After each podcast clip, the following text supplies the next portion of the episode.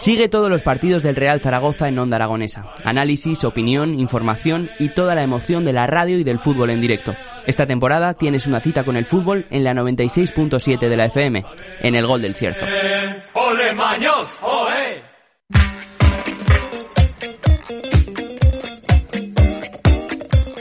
Son las 10 y 34 minutos de la mañana y les tengo que decir que hasta el día 14 de enero del año próximo, del 2022, en la sala Juana Francés de la Casa de la Mujer de Zaragoza, vamos a disfrutar de una exposición muy interesante de la que voy a hablar eh, en estos momentos con una trabajadora social de Amaxiner, Amanixer, lo he dicho bien ahora, Amanixer. Eh, bueno, Isabel Toro, buenos días, ¿cómo estás? Buenos días. Eh, bueno, eh, súmeme por favor eh, los cascos que no oigo a Isabel para nada y quiero escucharla alto y claro. Eh, Isabel, eh, vamos a disfrutar, digo, de una exposición muy especial, ¿no? Cuéntame.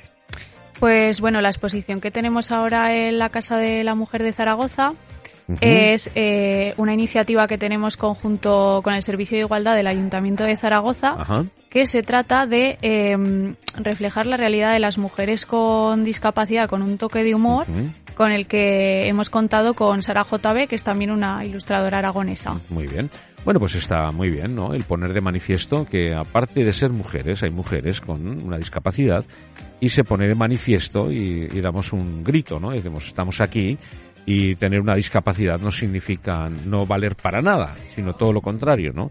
Hacer ver que hay muchas utilidades, ¿no? Claro, nosotras lo que queremos reflejar es un poco eh, la intersección de la realidad que tiene ser mujer y tener discapacidad, porque eh, ese plano estaba muy invisibilizado y lo que luchamos desde Amanixer, que es la única asociación aragonesa que hay sobre mujeres con discapacidad, es, eh, pues eso, decir, estamos aquí, eh, tenemos estas necesidades, queremos estos derechos y es por lo que luchamos día a día. También hay diferencia entre hombres y mujeres con discapacidad. Eh, sí, de hecho, eh, el imaginario que tenemos siempre cuando hablamos de discapacidad suele ser como un hombre en silla de ruedas, es el imaginario que, que se tiene, ¿verdad? Pero las mujeres mm, tenemos otras necesidades en el plano sexual, reproductivo, eh, en el ámbito social en general, que, que nos estaban poniendo de manifiesto. Bueno, ¿y qué es lo que se pone en esta eh, exposición de manifiesto? Bueno, pues eh, en las viñetas vemos distintas realidades, ¿no? Eh, se habla de interseccionalidad, de, de que puede haber mujeres con discapacidad eh, que también sean del colectivo LGTB, se trata con normalidad la maternidad en mujeres con discapacidad, eh, se intentan visibilizar realidades que, que nosotras igual vivimos en el día a día y que, y que bueno, a la sociedad no, no nos tiene muy en cuenta aún. Entonces, eh, lo hemos intentado hacer con un toque de humor para que también sea un poco llamativo para, para las jóvenes y los jóvenes. Ya, ¿no? un poco llamar la atención, ¿no? En definitiva, es lo que se busca, ¿no? Sí, Bueno, pero yo, sinceramente, yo creo que no hay tanta diferencia entre hombres con discapacidad y mujeres con discapacidad, ¿no? El problema es más general que, que, que particular, ¿no? ¿No Bueno, crees? se mezclan las distintas realidades, ¿no? Eso es un poco lo que es la interseccionalidad. Eh, sí que es verdad que hay problemas comunes a las mujeres con discapacidad Muchos, y a los pero- hombres pero con muchos, discapacidad. Hay, hay muchos problemas Sí, que, sí. que se igualan, ¿no? Bueno, por ejemplo, en el plano del empleo vemos que hay mayor desempleo en, en las mujeres con discapacidad que los hombres con discapacidad. Y, y dentro de las mujeres mismo, por ejemplo, en el empleo también hay más desempleo en las mujeres con discapacidad que las mujeres sin discapacidad. Entonces, es en distintos planos que, que afecta un poco a todo. Sí, o sea, cosas muy concretas, eh, imagino, ¿no? Cosas más femeninas, ¿no? Donde se apartan más, quieres decir. Sí, bueno, simplemente que por, por el rango donde está la mujer en la sociedad y el rango donde está la discapacidad dentro de la sociedad también, Mm. pues eh, han estado invisibilizadas mucho tiempo y no se han, Ya. no se han declarado los derechos que, que tienen que tener y las necesidades. Ya, que pero existen. a los hombres también. También, decir, también. Ha habido mucho, es verdad, es que ha habido mucho ocultismo con esto, ¿no? Mm. Durante muchísimos años, excesivos años, ¿no? Y después que hay muchos tipos de discapacidad, ¿no? Mm, O sea, eh, aquí- llamar discapacitado a alguien, yo de momento no me atrevo. Mm, porque yo pienso que el primer discapacitado soy yo. Eh, sinceramente te digo, ¿eh? o sea, yo tengo muchas eh, discapacidades, no soy capaz de muchas cosas, por lo tanto, el primer discapacitado soy yo. ¿no? Lo que ocurre es que una discapacidad que nosotros la utilizamos, eh, somos capaces de desarrollar habitualmente, hay gente que no la puede hacer. Y ya empezamos con las barreras arquitectónicas, por ejemplo, Claro. ¿no? Pero esto no entiende de sexos. Claro, a ver, mm, hay cosas que sí que se, sí que tiene que ver el género y otras que no. Por ejemplo, las barreras arquitectónicas, mm, la accesibilidad universal, eh, no es algo a lo que afecte el género directamente, pero que, por ejemplo, no haya consultas ginecológicas accesibles para mujeres con discapacidad, pues sí que es una cuestión de... Ya, de y no las hay. Mm, No, actualmente no. Estamos intentando mover todo esto para que sí que pueda haber consultas accesibles y que mejore la- el acceso a la, a la Sí, salud no en general. Pero me cuesta creerlo. O sea, una señora con discapacidad no tiene acceso a, un, a una Eh, ginecóloga. que tenga problemas de movilidad. O sea, que sea usuaria de silla de ruedas. Sí, actualmente no, no tienen una consulta adaptada de ginecología donde puedan acceder. Pues es una barbaridad. Sí, pues eh, es que hay muchas que, que, bueno, pues han estado es un poco ocultas y ahora nosotras pues estamos intentando tirar de los hilos para que se vayan creando este tipo de cosas. Ya, pero es que las, no sé, las consultas eh, de- deberían estar adaptadas todas, ¿no? Igual que se piden adaptaciones en cualquier tipo público, ¿no?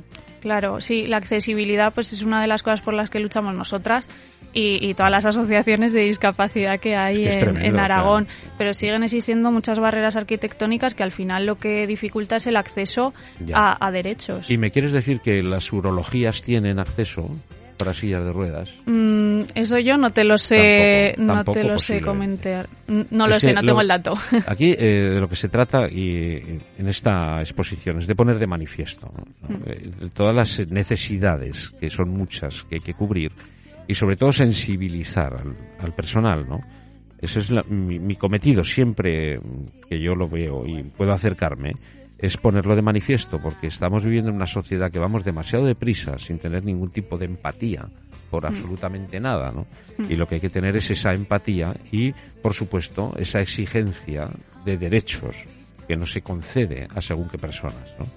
Exacto. De hecho, lo que, lo que queremos y por lo que hemos hecho en forma de cómic es también para empezar a sensibilizar a la, a la gente más joven y que desde el principio ya estemos sensibilizados con este tema, la discapacidad sea algo normal, que sepamos que, tengam- que tengamos que luchar por ciertos derechos de todas las personas y, y bueno, también hacemos charlas y, y otras cosas para personas más adultas que también pues todos necesitamos un poco de Sí, sensibilización. yo, fíjate, soy de los que piensan que la gente joven está más preparada que la gente mayor para este tipo de cosas. O sea, la educación que se está recibiendo desde hace unos años, afortunadamente, para la gente más joven, ya lo, toma eh, con esa naturalidad que hay que tomar las cosas. Pero hay generaciones que han vivido un ocultismo que te comentaba antes, que todavía cuesta penetrar ahí.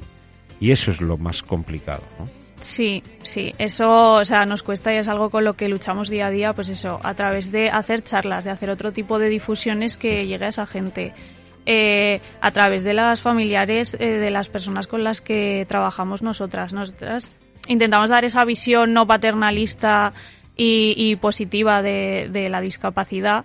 Intentamos que llegue a todas las edades, pero obviamente siempre hay un rango de edad que que tienen pensamientos ya muy dentro y que es difícil transformarlos, es- claro. Eso, pero hay que pelear contra eso.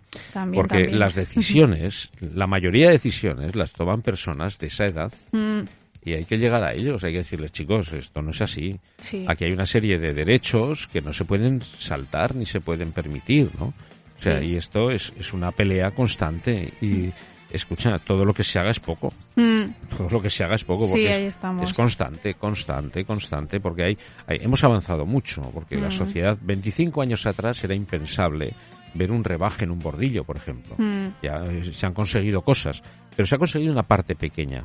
Falta eh, lo más complicado de todo, que es el cambiar no un bordillo, sino la mentalidad del que va por ese bordillo. Exacto, exacto. O Eso, sea, eso es lo que más cuesta. sí, eh, sí, y estamos en ello, pero claro, hay mucho que cambiar y mucho por avanzar. Mucho, vamos claro. poquito a poquito. Es que no queda otra. Claro, claro. Ahí vamos todas las asociaciones de discapacidad, intentamos ir un poco a una para, para ir consiguiendo derechos, ¿no? Porque si no es muy complicado. Deciré, aquí estamos, ¿eh? Aquí, aquí estamos. Y no, eso está muy bien. Bueno, pues eh, los micrófonos eh, de este programa siempre están abiertos para, para pegar un puñetazo encima de la mesa, ¿no? Y decir, eh, ya está bien, ¿no? Genial, muchas gracias. Ya está bien. Y bueno, pues eh, lo que recalcamos es que hasta el 14 de enero eh, se disfruta de una exposición, me has dicho antes, de Sara JB, que es la, autora, imagino, de los cómics. Sí, la ilustradora. La ilustradora. ¿Cuántos cómics hay? Bueno, pues tenemos 12 viñetas y lo que hemos hecho es eh, hacer como un libreto en el que, bueno, que se puede pedir también a la asociación, igual que la exposición, que es itinerante, que nos la pueden pedir desde coles, institutos, lo que sea, para, para ponerla en, en, en los centros y que los jóvenes lo vean. Y bueno, y hemos hecho un panfleto con todas las ilustraciones que se pueden ver tanto en nuestras redes sociales como en nuestra página web. Eh, ¿Sientes que las administraciones, en este caso el ayuntamiento, está sensibilizado con esto? Eh, bueno, a nosotras la verdad que está apoyando un proyecto que, que bueno, que además de, de esto que es la parte más visible, hacemos apoyo social, hacemos apoyo terapéutico, grupos de apoyo entre mujeres con discapacidad, hemos hecho eh, talleres de, de todo tipo y la verdad que eh, sí que desde el Servicio de Igualdad del Ayuntamiento nos están apoyando mucho para, para, cambiar la imagen de las mujeres con discapacidad. Es que esa sensación tengo yo, hmm. que hay una sensibilidad especial de unos años a esta parte en la que se está abriendo la puerta a asociaciones como, como la vuestra, ¿no? El, el, echar una mano y la primera barrera que es esa, romperla y, hmm. y tender una mano para poder eh, mostrarlo a la sociedad, ¿no? Que en definitiva es de lo que se trata. Porque aquí la meta es la empatía, entiendo yo, ¿no? Sí, bueno, no, no tenemos una sola meta, pero vamos, entre ellas la, la empatía podría estar y sobre todo el buen trato, ¿no? Sin ser paternalista, porque muchas veces en la discapacidad como que la empatía se mezcla con, con Sí, pero es que eso no es empatía, ¿no? Mm. Y por supuesto que no haya un paternalismo, como tú bien dices, mm. ¿no? Que haya un, de tú a tú, ¿no? Mm. Y que todos podamos vivir, en definitiva, ¿no? Y ser, no sé, tener acceso a todo lo que tiene cualquier persona, cualquier ser humano, ¿no? Exacto, los mismos derechos. Ni más ni menos. Es que el, el hecho de no poder andar o tener una minusvalía, sea la que sea, no, no sea un impedimento para poder desarrollar pues cualquier tipo de trabajo, ¿no? Claro, claro, claro. La cuestión no es que la persona con discapacidad se tenga que adaptar al medio, sino que el medio tendría que ser accesible para todos. Entonces es un poco lo que buscamos. Y bueno, es una lucha que hay que estar en ella siempre porque va a ser larga y, mm. y entre todos, pues bueno, ponemos nuestro granito de arena y, y lo tiraremos hacia adelante. Bueno, pues hasta el 14 de enero en la sala Juana Francés de la Casa de la Mujer de Zaragoza. Que, ¿Dónde está la Casa de la Mujer de Zaragoza? Eh, la Casa de la Mujer está, bueno, pues eh, cerquita de la Plaza del Pilar. Eh, no me acuerdo cómo se llama la boca calle, pero bueno, está cerquita del Pilar, cerquita de la calle Alfonso, o sea que después de estas compras navideñas de estos días se puede pasar cualquiera un momentito a ver la exposición y seguro que le gusta. Muy bien. Bueno, pues eh, muchas gracias por acercarnos vuestro proyecto. La asociación se llama Amaxiner. Amanixer. Amanixer, yo no lo diré bien. Amanixer, eso es. Bueno, pues eh, que vaya muy bien la exposición, que pase mucha gente por ahí y que, bueno, que tomen conciencia de lo que hay, ¿no? Eso es lo importante. Y que no sea una exposición exclusivamente para la gente con discapacidad, sino todo lo contrario que parece que es estas exposiciones es solamente para no todo lo contrario es abierta a todo el mundo lo que queremos es que pase todo el mundo no para que pueda verlo y en cierto modo sensibilizar, ¿no? Que, de qué pensar, ¿no? De, oye, hmm. echa un vistazo y piensa un poco y luego ya... Eso es, un poquito de reflexión y ver lo que podemos hacer cada uno. Efectivamente. Bueno, pues muchas gracias Isabel por traernos el proyecto. Muchas gracias a vosotros. Y que vaya fenomenal. Muchas gracias. Gracias.